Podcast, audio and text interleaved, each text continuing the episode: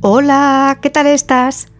A pesar de que ya estamos casi a mediados de mes, quiero en primer lugar desearte un feliz año nuevo y que este 2024 sea especialmente luminoso para tu vida. Hoy vengo con una reflexión que me ha llegado después de releerme El Caballero de la Armadura Oxidada, una novela, o casi te diría yo, que un cuento experiencia de Robert Fisher. Para aquellas personas que no suene, recoge una historia atemporal, fácilmente reconocible y extrapolable a hoy en día, y que relata la vida de un caballero que está obsesionado con su armadura, pero hasta extremos increíbles, porque considera que llevándola puesta será invulnerable y nadie ni nada le podrá dañar. Era tal su fijación con su armadura que llegó un momento en el que se quedó atrapado en ella, y aunque probó todo tipo de opciones, fue incapaz de quitársela. Su familia y sus amistades vivían angustiados porque ni sabían cómo era ya su verdadero rostro.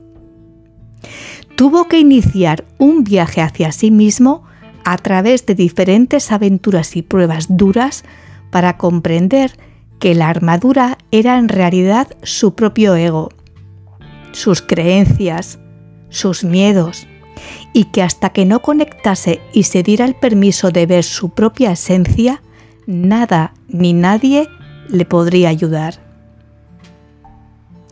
Y llegado a este punto, me gustaría preguntarte, ¿cuándo fue la última vez que te diste tu tiempo para descomprimir tu mente y fabricar tu propio almario de alma.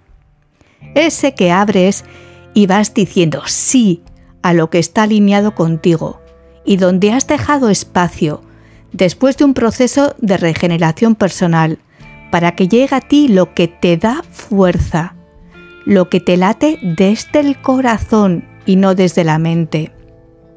Lo que sabes y compruebas que te está haciendo bien y lo que te ha conducido a un cambio de paradigma en el que te reconoces y en el que has ido disolviendo sentimientos de malestar vinculados a pensamientos nocivos, que son ladrones de energía y tiempo de vida.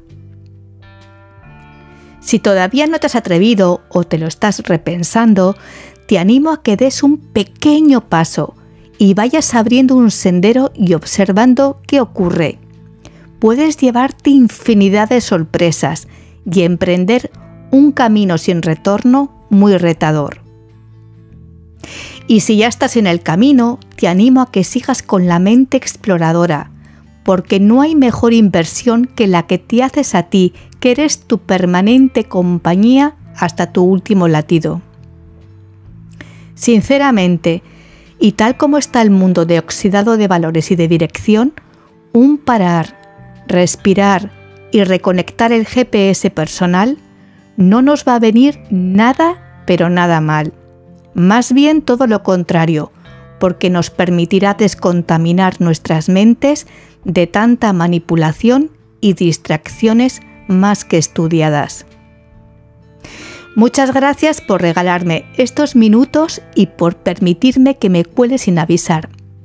Por este rinconcito tan personal y desde el que me gusta hablarte. Un abrazo y cuídate mucho. Que tengas un feliz día.